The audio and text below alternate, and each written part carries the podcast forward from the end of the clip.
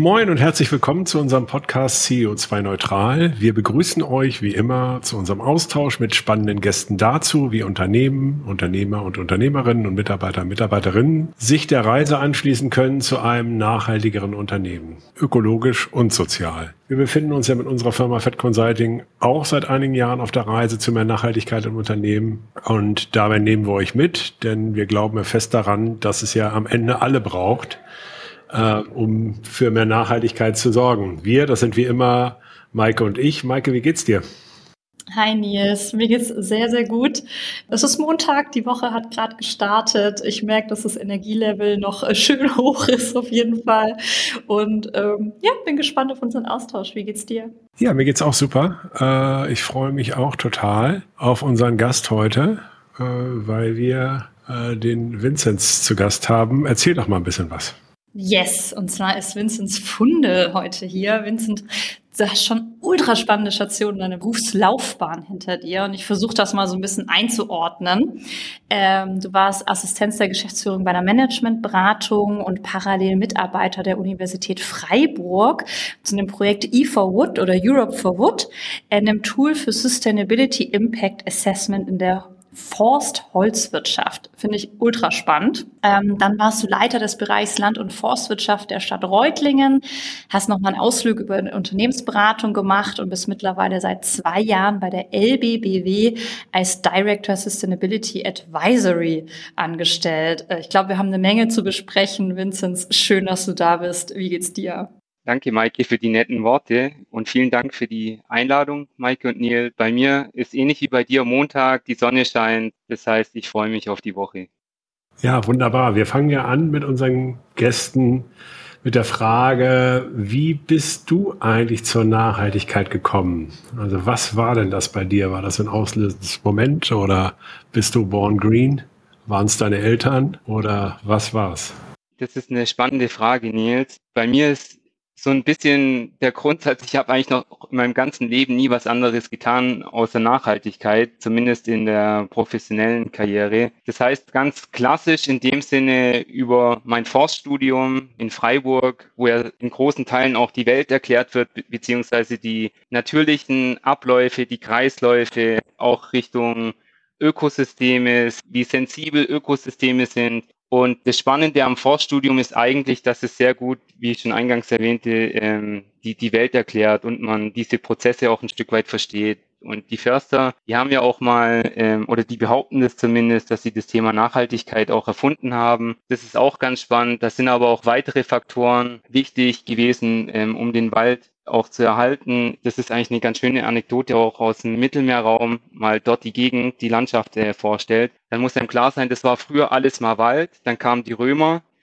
die haben dann Kriegsschiffe gebaut. Äh, so ein durchschnittliches Kriegsschiff hat ähm, ungefähr 2000 Stämme Eichen verschlungen und dementsprechend ähm, ist es dann alles abgeholzt worden. Und in Europa war vor allem also zwei Ereignisse auch maßgeblich für den Erhalt des Waldes. Das war Einmal die Pest, wo einfach viele Menschen auch gestorben sind und deshalb der Druck auf die Nutzung der Ressource Holz auch deutlich zurückgegangen ist. Das heißt, in der Zeit, wo dann die Menschen gestorben sind, da konnte sich der Wald erholen. Aber auch so ein Thema wie natürlich die Ausschlüsselung von Kohle. Das heißt, als man es dann geschafft hat, Steinkohle auch als Substitut ähm, einzusetzen, dann ging es dem Wald schlagartig besser. Aber ansonsten ist es schon super Zugang zu dem Thema Nachhaltigkeit. Das Ökosystem an sich ist super komplex. Da haben total viele Faktoren auch einen Einfluss drauf.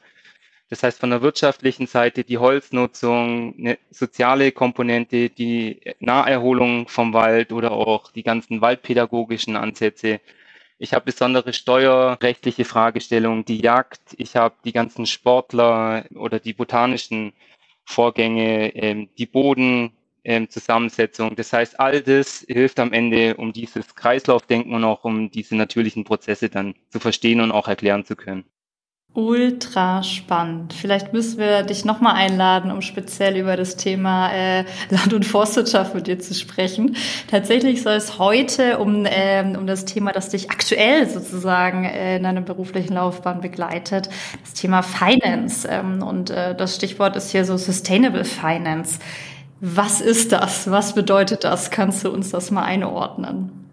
Genau, also ich verstehe darunter letztendlich so eine Fortführung von der Sustainability Story, wie wir immer sagen. Das heißt, jedes Unternehmen hat irgendwie eine, eine Credit Story. Das heißt auch diese Bewertung von den ganzen Finanzkennzahlen. Und wir arbeiten eigentlich an der Sustainability Story. Das heißt, dieser Transfer von der Nachhaltigkeitsstrategie über die Operationalisierung von Nachhaltigkeit in dem funktionalen Management. Das muss ja dann alles mit Zielen auch umgesetzt werden, die strategischen Komponenten. Um die Ziele zu erreichen, dafür braucht man Maßnahmen. Das heißt, die Maßnahmen müssen auf die Ziele einzahlen und die Wirksamkeit der Maßnahmen auf die Zielerreichung wird über KPIs gesteuert. Das ist dann erstmal so dieses funktionale Management. Und das wollen wir in einem roten Faden dann weiterführen in Richtung Finanzierungsstruktur, das heißt Nachhaltigkeit als Komponente in der Finanzierung.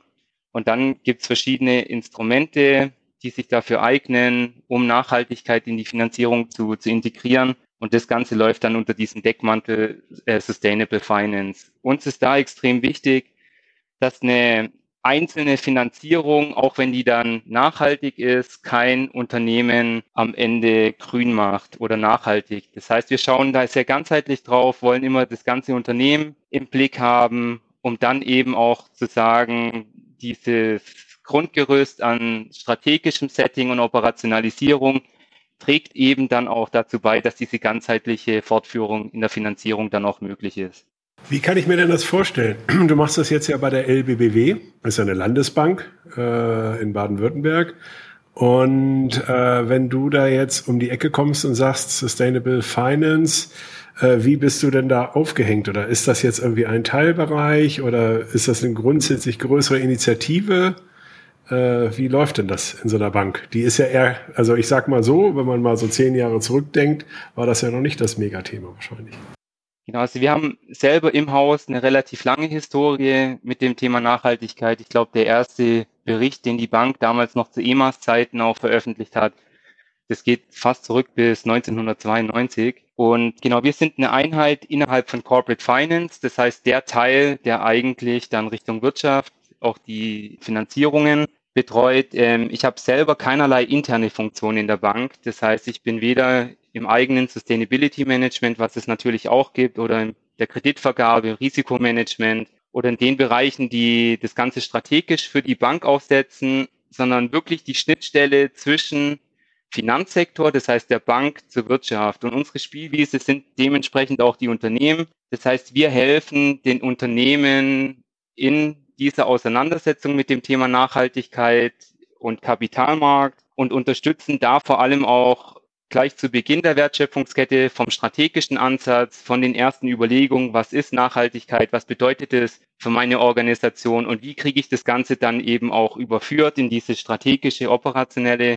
äh, Schiene, um am Ende dann irgendwann Sustainable Finance ready zu sein. Das sind ja wahrscheinlich eher die, die größeren Unternehmen, die wir da im Fokus haben. Das heißt, so eine äh, klassische Grenze ist vom Umsatz 500 Millionen aufwärts, damit man sich einfach ähm, dann auch für die gewissen Instrumente, die es da zur Auswahl gibt, auch qualifiziert von den Volumen, die dahinter stehen. Es ist eigentlich eine sehr schöne Spielwiese und war auch für mich die Motivation von der Unternehmensberatung auch zu wechseln, weil die Unternehmen natürlich da sehr hörig sind von der Finanz Geberseite, was auch die Anforderungen angeht. Wir sind ja selber auch Stakeholder.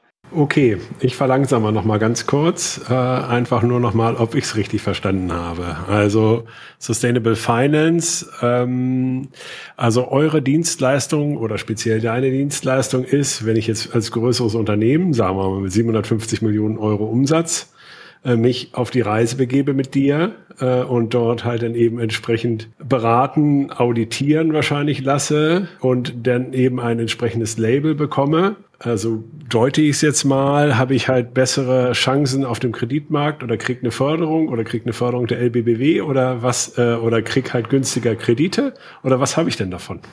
Genau, das heißt, ähm, also wir selber stellen keine Zertifikate oder irgendwelche Labels aus, sondern die Threshold, die man eigentlich nehmen muss am Kapitalmarkt, das ist das sogenannte Greenwashing. Das heißt, da möchte ja kein Unternehmen und auch keine Bank am Ende drinnen landen. Das heißt, wir müssen einfach von der Ambition her sicherstellen, dass dieser rote Faden eben von der Strategie über die Operationalisierung von Sustainability Management in einer Ausreifung vorliegt, dass du das Ganze dann in Richtung Sustainable Finance dann weiterverwerten kannst. Das heißt einfach einen gewissen Reifegrad von den Unternehmen. Und am Ende ist es schon so, dass sich das natürlich auf die Marge bei den äh, Krediten dann auch auswirkt. Das heißt, die Unternehmen, die in der Lage sind, sich dort auch an ihrer Sustainability Performance messen zu lassen, die haben perspektivisch auch dann deutlich attraktivere äh, Konditionen am Markt und natürlich auch von den Investorenkreisen. Das ist dann auch ganz wichtig, dass dann einfach der Investorenkreis auch verbreitet wird. Das heißt, viele Unternehmen, die wären bei klassischen Finanzierungen, die nicht an Nachhaltigkeitskomponenten geknüpft sind oder als grüne Finanzierung dann laufen, ähm, an den Unternehmen gar nicht interessiert und qualifizieren sich dann aber durch diese nachhaltige Finanzierungsstruktur dann eben auch für so einen potenziellen erweiterten Investorenmarkt. Okay, also das bedeutet auch zum Beispiel, also auch die, die Landesbank, also auch die LBBW hat ja wahrscheinlich ein Interesse, immer mehr äh, ihrer Investitionen tatsächlich im Sustainable-Umfeld äh, zu machen. Und deswegen haben die halt eben auch ein Interesse daran, dort auch einfach Know-how aufzubauen und dort halt eben entsprechende Unternehmen zu beraten? Oder, äh, oder ist es? Genau, also es gibt einen Teil der Landesbank, der sich auch mit eigenen Investitionen auseinandersetzt. Das ist aber von mir erstmal relativ weit weg. Das heißt, unsere Motivation ist eigentlich die ähm, Unterstützung in der Transformation der Unternehmen. Das heißt, wir wollen sicherstellen, dass die Unternehmen da in Richtung Transformationsfähigkeit oder auch Zukunftsfähigkeit sich weiterentwickeln. Das sind ja auch alles unsere Kunden, die äh, mit ihren Geschäftsmodellen eben große Beiträge auch zu all den Herausforderungen, äh, vor denen wir stehen, da auch leisten sollen. Und um sicherzustellen, dass die von der Ambition und auch von der Geschwindigkeit der, der strategischen Umsetzung in ihrer Transformation da eben diese Zukunftsfähigkeit auch weiter beibehalten. Das heißt, wir äh, sind auch eine Einheit, die gezielt hingehen und die Unternehmen in ihrer Sustainability Performance challengen. Das heißt, auch darauf hinweisen, was alles an Anforderungen aus dem Kapitalmarkt heraus zu erfüllen ist und wo es gegebenenfalls noch Optimierungspotenzial gibt um dann eben genau diese ganzen Benefits, das heißt ähm, der Zugang zu Kapital an erster Stelle, aber auch die Konditionen, um dafür sich dann auch das Bestmögliche rauszuholen. Und der Vorteil am Ende ist, dass dann eben die, es folgt ja auch so einem Incentive-Ansatz, dass dann die Unternehmen, die da natürlich eine gute Sustainability-Performance haben und das auch nicht nur oberflächlich, sondern wirklich dann auch gemessen, dass die dann auch äh, einen Wettbewerbsvorteil erlangen. Das ist eigentlich auch die Hoffnung. Super spannend. Jetzt hast du gerade schon äh, die Formulierung Anforderungen aus dem Kapitalmarkt ähm, genommen. Also kannst du uns noch mal so ein bisschen ähm, erläutern, wie, wie steht es denn gerade so, wenn wir über den Kapitalmarkt reden ähm, in Sachen Nachhaltigkeit?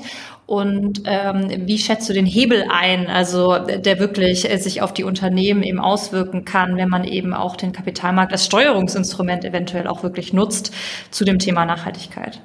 Genau, also dem Kapitalmarkt selber wird erstmal eine relativ hohe Verantwortung zugesprochen. Das heißt, gerade diese Transformation geht es ja auch um diese Lenkung der Kapitalströme. Das heißt, dass einfach auch sichergestellt wird, dass das Geld eben an zukunftsfähige Geschäftsmodelle dann auch quasi oder dort investiert wird. Und deshalb ist der Kapitalmarkt selber und dann auch vor allem die Banken, die sind dann relativ stark auch ähm, reglementiert durch Aufsichtsbehörden. Das ist auf einer europäischen Ebene zum Beispiel die EZB, also die Zentralbank oder die EBA, das ist die Europäische Bankenaufsicht und auf nationaler Ebene die BaFin. Was machen die jetzt konkret? die zwingen letztendlich die Häuser, äh, Nachhaltigkeitsrisiken in das eigene Risikomanagement mit aufzunehmen. Und damit ähm, findet dann in den Häusern auch die Diskussion natürlich statt, wen finanziere ich?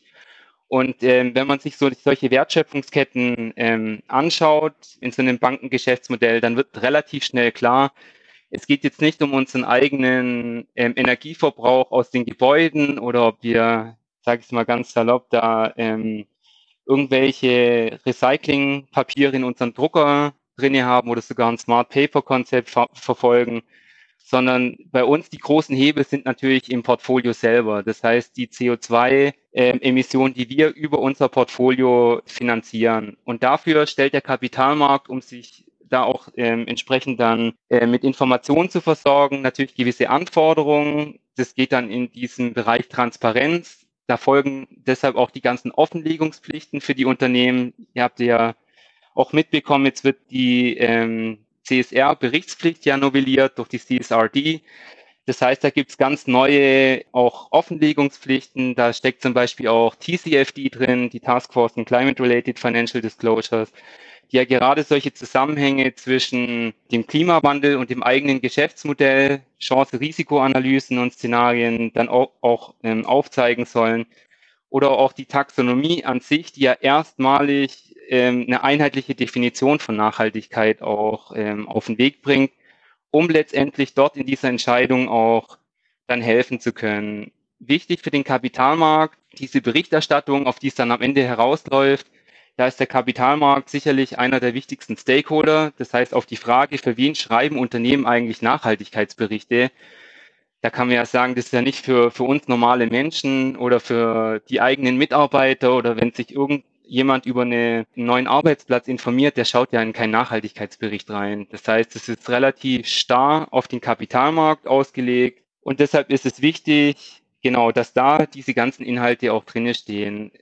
Da kann man jetzt viel, weil wir jetzt über Anforderungen auch noch sprechen, dann über die Qualität auch äh, philosophieren. Das heißt, in welcher Qualität berichten die Unternehmen? Das ist für den Kapitalmarkt extrem wichtig, weil da meine Analyse-Tools habe und so einen Nachhaltigkeitsbericht durchlasse, dann kommt am Ende immer raus, es ist die coolste Firma der Welt und ich muss unbedingt investieren.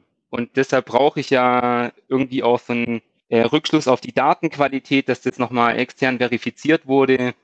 Und ist auch bei meinem alten Arbeitgeber natürlich so ein Kerngeschäft, dass das nochmal durch einen Wirtschaftsprüfer dann intensiv auch überprüft wird.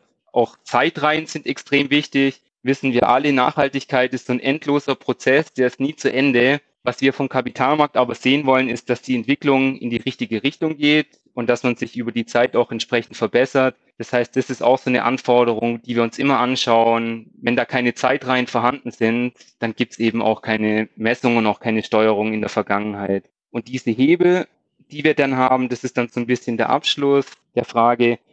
Am Ende ist der Kapitalmarkt schon sehr risikogetrieben. Das heißt, die Risiken werden eingepreist und deshalb ist es klar, ähm, wenn ich einem Unternehmen oder auch einem Geschäftsmodell dann diese Risiken zuordnen kann erstmal und sie dann einpreist, dass die Konditionen, die dann letztendlich auch dann die, ja, die Mittel vergeben werden, dass die dann schlechter sind, wenn die Risiken hoch sind. Im Gegenzug, wenn da viele Chancen drinne stecken, und ich so ein Geschäftsmodell eher als ein Enabler für das Thema Nachhaltigkeit einstufen kann, dann geht's genauso in die andere Richtung. Jetzt hast du ja schon ein paar EU-Normen, Pflichten ähm, genannt, die jetzt auf Unternehmen zukommen etc. Ähm, wie ist denn dein Gefühl, was den Trend angeht? Also glaubst du, das wird noch strenger, könnte man jetzt benutzen oder ähm, noch weitreichender, was von Unternehmen ähm, gefordert wird in Zukunft und ähm, auch spannender, interessanter für Mittelständler und auch kleine Unternehmen? Also meine Frage zieht ein bisschen darauf hin ab. Glaubst du, es wird zum Wettbewerbsnachteil, wer sich jetzt nicht langsamer mit dem Thema auseinandersetzt und kümmert? Genau, also meine sind auch super Fragen.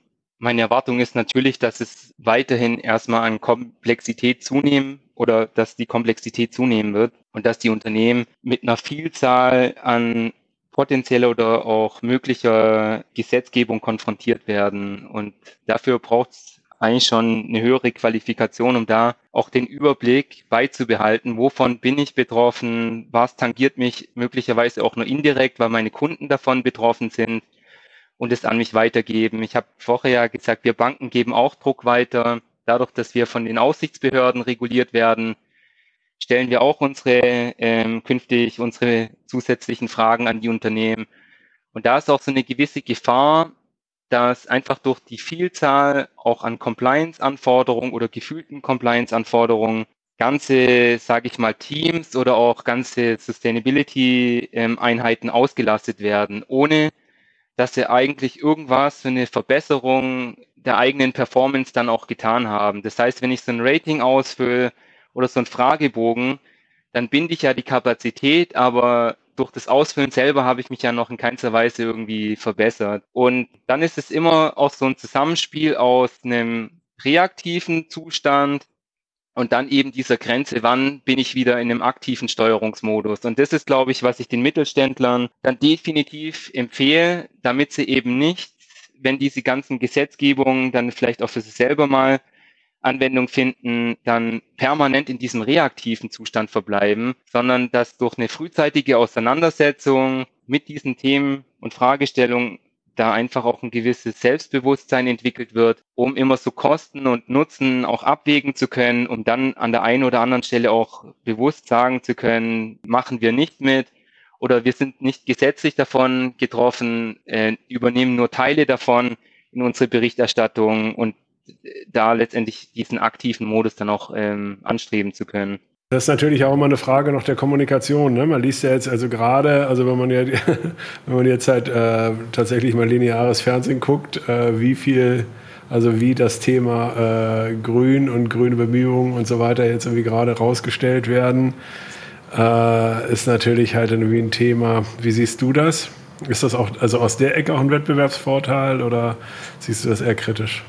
Also ich sage immer sowas wie also ich bin mit extrem vielen Unternehmen im Austausch und erlebe natürlich auch, was so die eigenen Motivationen sind, um das Thema zu adressieren oder auch äh, voranzubringen. Und wir haben immer noch diesen klassischen Fall, am Ende von all diesen Anstrengungen soll ein Nachhaltigkeitsbericht stehen oder das Zielsetzung ist, in irgendein ESG-Rating dann reinzugehen oder eben das Ganze Richtung Sustainable Finance dann verknüpfen zu können. Und da sagen wir immer, das ist eigentlich ein Ergebnis, also eine Art Nebenprodukt sollte aber nicht die zentrale Zielsetzung sein, sondern das Ganze eher als einen Prozess zu verstehen.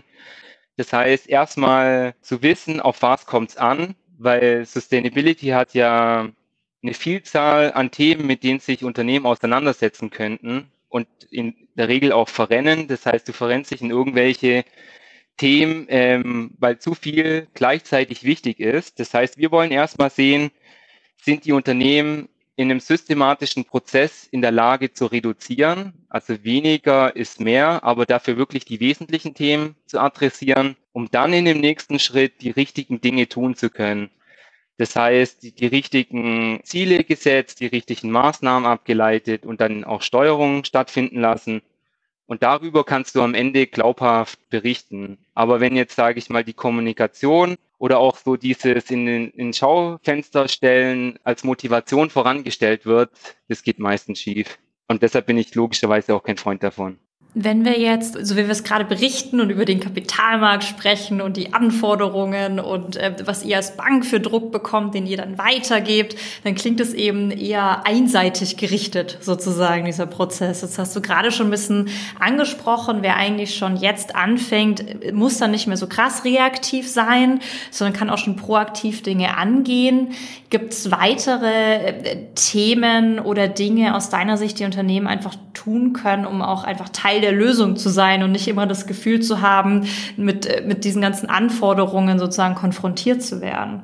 Genau, das, ich sag mal, um da so eine, eine Balance halten zu können oder auch so ein, also ich hatte es vorher mal so ein auch genannt, ähm, so ein gewisses Selbstvertrauen auch aufzubauen. Dafür braucht man natürlich einen gewissen Überblick über all diese ja, Komplexität an, an Anforderungen oder auch an, an möglichen Inhalten, mit denen man sich potenziell auseinandersetzen könnte und die da dann möglicherweise in Frage kommen. Das heißt, was ich da empfehlen würde, ist einfach sehr strukturell vorzugehen, sich da nicht stressen zu lassen, sondern wirklich die Zeit zu nehmen, am Anfang eine solide Grundlage zu schaffen mit einem Verständnis, für was ist wichtig entlang meiner Wertschöpfungskette an Themen, äh, wo habe ich wirklich Impact. Das heißt, auch dort hinzugehen, wo wirklich die Musik spielt, um dann eben, da gibt es ja verschiedene Methodiken auch, die man anwenden kann, mit einer Materialitätsanalyse zum Beispiel, da eben eine solide Grundlage auch zu schaffen, auf dem sich dann alles andere aufbaut. Und was ich auch empfehlen würde, dass die Unternehmen auch sehr frühzeitig einfach diesen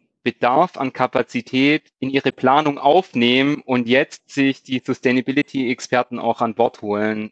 Wenn wir überlegen mit der neuen Berichtspflicht, da werden allein in Deutschland über 15.000 Unternehmen berichtspflichtig werden und da ist auch die Frage, genau, wir haben eine Prüfpflicht, das heißt, die ähm, Wirtschaftsprüfer, die müssen auch Kapazitäten aufbauen und da ist einfach die Frage, wo sollen die ganzen Experten eigentlich herkommen? Und deshalb lieber heute nach Mitarbeitern Ausschau halten als in ein, zwei Jahren. Ja, spannend. Und äh, eben auch verbunden mit der Idee, halt, wenn man sich halt gerade neu orientiert, äh, dass das halt auch sicherlich ein Thema ist, was Zukunft hat. Ne?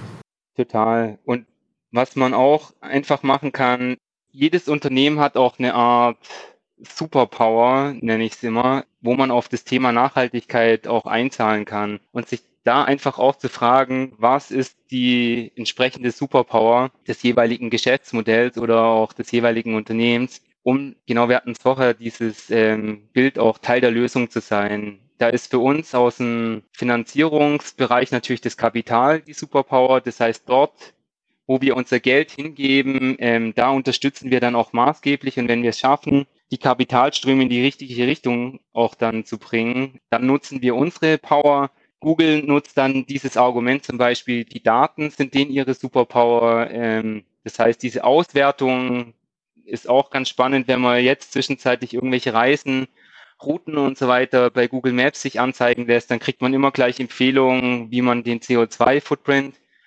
reduzieren kann. Oder zum Beispiel eine Ingenieursgesellschaft, die einfach mit ihrem Know-how und den Mitarbeitern dann am Kunden hilft, Prozesse zu optimieren, Energie einzusparen und da sich drauf fokussiert. Und das hilft schon sehr in der Orientierung, um das in die richtige Richtung auch dann zu bringen. Echt spannend. Also gerade diese Superpower-Beispiele äh, finde ich halt dann irgendwie äh, total angenehm, ja. Klar, also wenn man natürlich jetzt irgendwie guckt, da bieten sich ja auch gerade für die Tech-Konzerne äh, natürlich auch nochmal neue Chancen. Ne? Also jetzt halt, es werden auch ganz viele, ja, es werden Tools benötigt, um die ganzen Sachen halt überhaupt sauber messen und reporten zu können. Ähm, wie ist denn das eigentlich, äh, wenn man jetzt mal guckt, es gibt ja so, ne, also wenn man jetzt die Fridays for Future Bewegung sich anschaut, da hat der Luisa Neubauer auch so relativ frühzeitig ja schon immer äh, darauf hingewiesen, über die Kraft, auch die Kraft des Kapitals und äh, der Versicherungen und äh, aber auch der Banken. Äh, siehst du euch schon in so einer Art Game Changer Rolle dort? Also glaubst du, das Ding kriegt jetzt da nochmal Traktion? Ich meine, Larry Fink jetzt äh, mit seiner Aussage da mal äh, Decarbonize or Die. Äh, glaubst du, dass das eigentlich das Ding ist, was halt wirklich den, den Unterschied macht?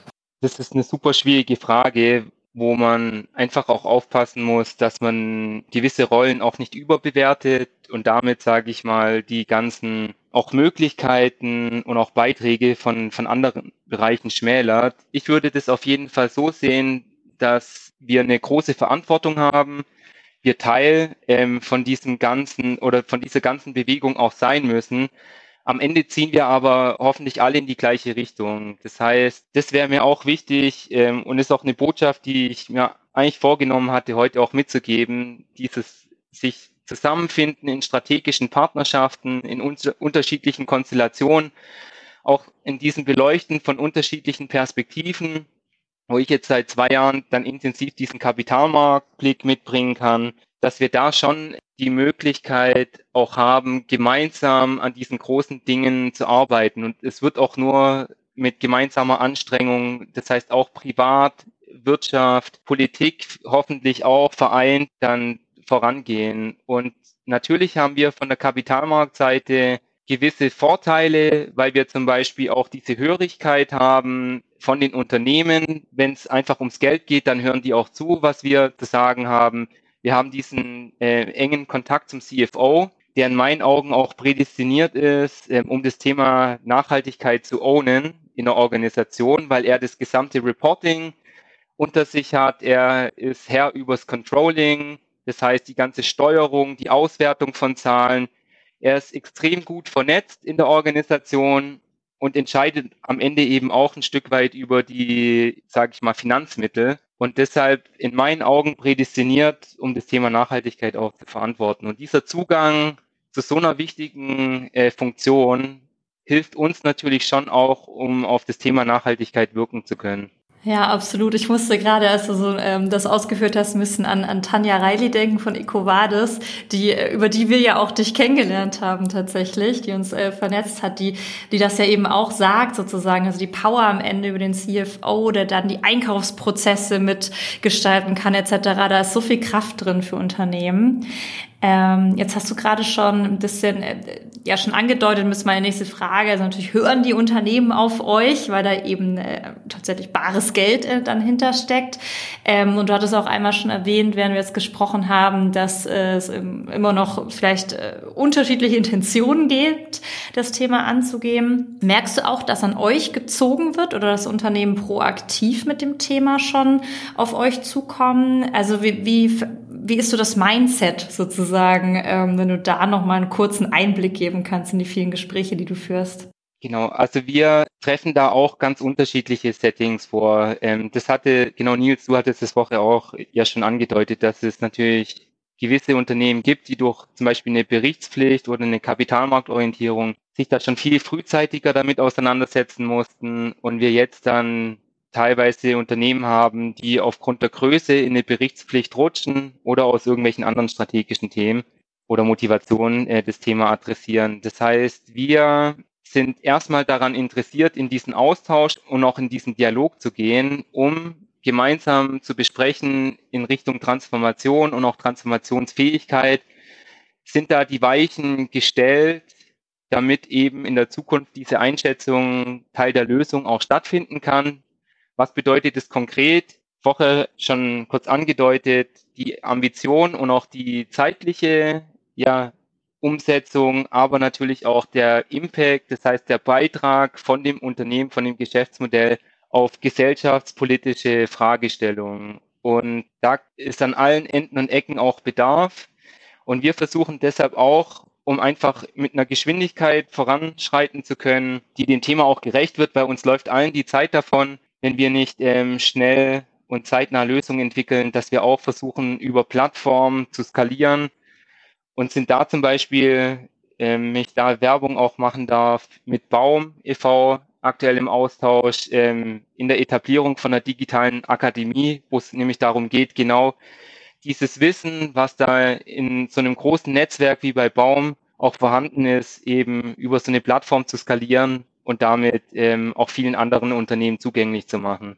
Super, also total interessant und äh, eben auch interessant, welche Dimension das auch hat, weil das geht natürlich eben auch stark ins Geschäftsmodell rein und äh, eben und bleibt eben nicht nur beim Papiersparen, was ja natürlich, was ich jetzt auch nicht kleinreden will, also, da, also darum geht's ja auch nicht. Äh, Vinzenz, hast du noch einen Appell? Was möchtest du den Zuhörern, Zuhörerinnen am Ende noch mitgeben? Was sollen die noch mit rausnehmen aus der Folge?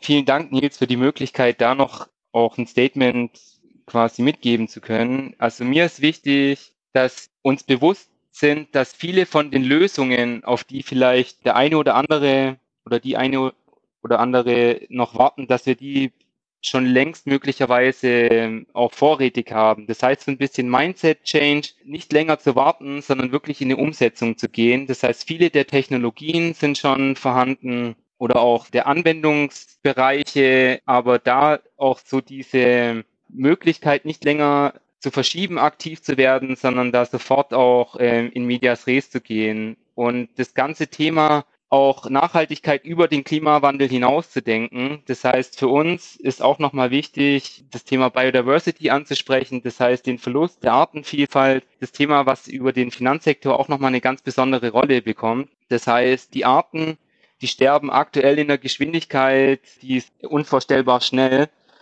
Und wir können nur anfangen zu vermuten, was es an Konsequenzen für die Gesellschaft und auch für die Wirtschaft haben wird, wenn die Geschwindigkeit weiter so voranschreitet und wir auch davon ausgehen, dass die Konsequenzen viel schneller eintreten als beim so einem schleichenden Prozess wie den Klimawandel. Wir hatten jetzt zwar einen extrem heißen Sommer, aber wer weiß, was nächstes Jahr passiert, dann ist es von vielen wieder so ein Stück weit auch aus den Gedanken. Dieser Verlust der Arten, der führt wirklich, sage ich mal, auch zu kurzfristigen ähm, Schwierigkeiten von irgendwelchen äh, Verknappungen oder auch von ganzen Ökosystemen, die kollabieren. Und das wäre mir noch wichtig, dass wir uns einfach bewusst sind, Klimawandel ist nicht ein und alles, sondern das nächste große Thema, das wartet schon. Ja, sehr gut. Du kennst du wahrscheinlich Frauke Fischer? Hast du mit ihr? Ja, genau. Frauke war ja auch mal bei uns im Podcast und äh, die ist ja Kämpferin äh, für Biodiversität und äh, wenn man mal einen Vortrag, wenn man mal die Chance hat, einen Vortrag von ihr zu hören zu dem Thema, das ist dann wirklich nochmal augenöffnend, ja. Ja, und das ist auch nochmal ein Bezug zu meinem aktuellen Arbeitgeber. Das war ja früher auch mal die Landesgirokasse, die dann quasi durch weitere Zukäufe und auch Entwicklung dann irgendwann in die Landesbank dann gemündet ist. Und die haben mal, hier im Süden gibt's ja den, den Alp drauf, das heißt von der Schwäbischen Alb, diesen drauf und es ist der längste zusammenhängende Streuobstgürtel in Europa. Und die haben so ein Kochbuch rausgebracht äh, mit so Streuobstrezepten, mit der Motivation, einfach das Streuobst dann auch ähm, sinnvoll zu verwerten, aber zeitgleich Werbung zu machen durch diese Nutzung der Obstwiesen und auch der Pflege, was das für einen hohen, auch ökologischen Mehrwert hat. Und das war für mich auch so ein Gamechanger, mich dann für die Landesbank zu bewerben, weil ich einfach gesagt habe, das Thema ist da auch so grundlegend äh, fundiert auch adressiert mit einem regionalen Bezug, dass ich das schon sehr, sehr cool fand. Toll. Ja, vielen lieben Dank für diese wirklich ultra spannenden Austausch. Ähm, äh, toll, dass du am Ende dem Thema Biodiversität auch nochmal ein bisschen Platz gegeben hast. Äh, danke dir für die Zeit, Vinzenz. Und äh, du hast mir eben davor noch kurz erzählt, nächste Woche bist du im Urlaub. Ich hoffe, du kannst dann weiter den wohlverdienten Urlaub. Super, vielen Dank. Hat Spaß gemacht.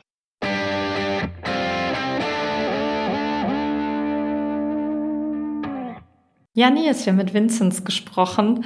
Ich bin immer noch total platt. Hast ein spannendes Gespräch. Äh, was hast du denn so mitgenommen? Also ich finde es schon wirklich interessant, ähm, die Rolle der Banken, sich halt irgendwie auch in diesem ganzen Thema halt irgendwie nochmal ein bisschen genauer vor Augen zu führen. Äh, gleichzeitig aber auch nochmal sich halt bewusst zu machen, dass es die Banken natürlich auch alleine nicht richten können, aber sicherlich halt auf alle Fälle schon ein wesentlicher Player halt irgendwie auch in diesem ganzen Thema sind.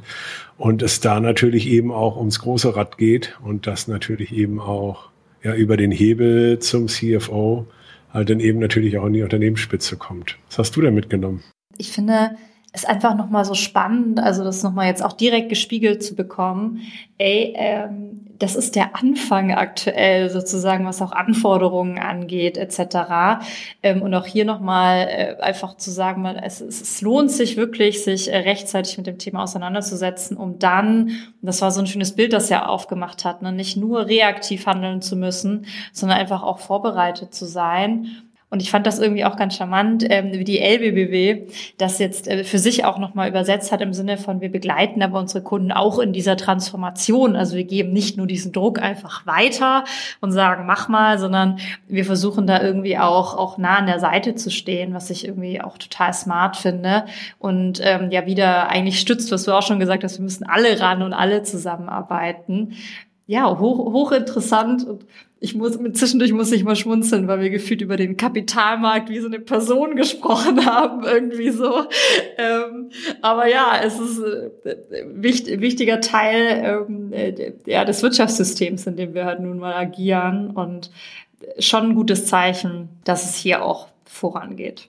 Ja, und dann auch sein Change, ne? Eben vom First Word halt irgendwie mhm. über die mhm. Unternehmensberatung und dann halt irgendwie tatsächlich zu einer Bank und das ist irgendwie schon äh, auch ein toller, äh, auch ein toller Weg und äh, toll, dass es eben auch so Leute mit dieser Passion äh, überall gibt. Ja. Absolut. Hat wieder sehr, sehr viel Spaß gemacht, auf jeden Fall. Mal schauen, wie es weitergeht, ne? Ja. Bis bald, ja. Ciao. Bis bald, Nils. Ciao.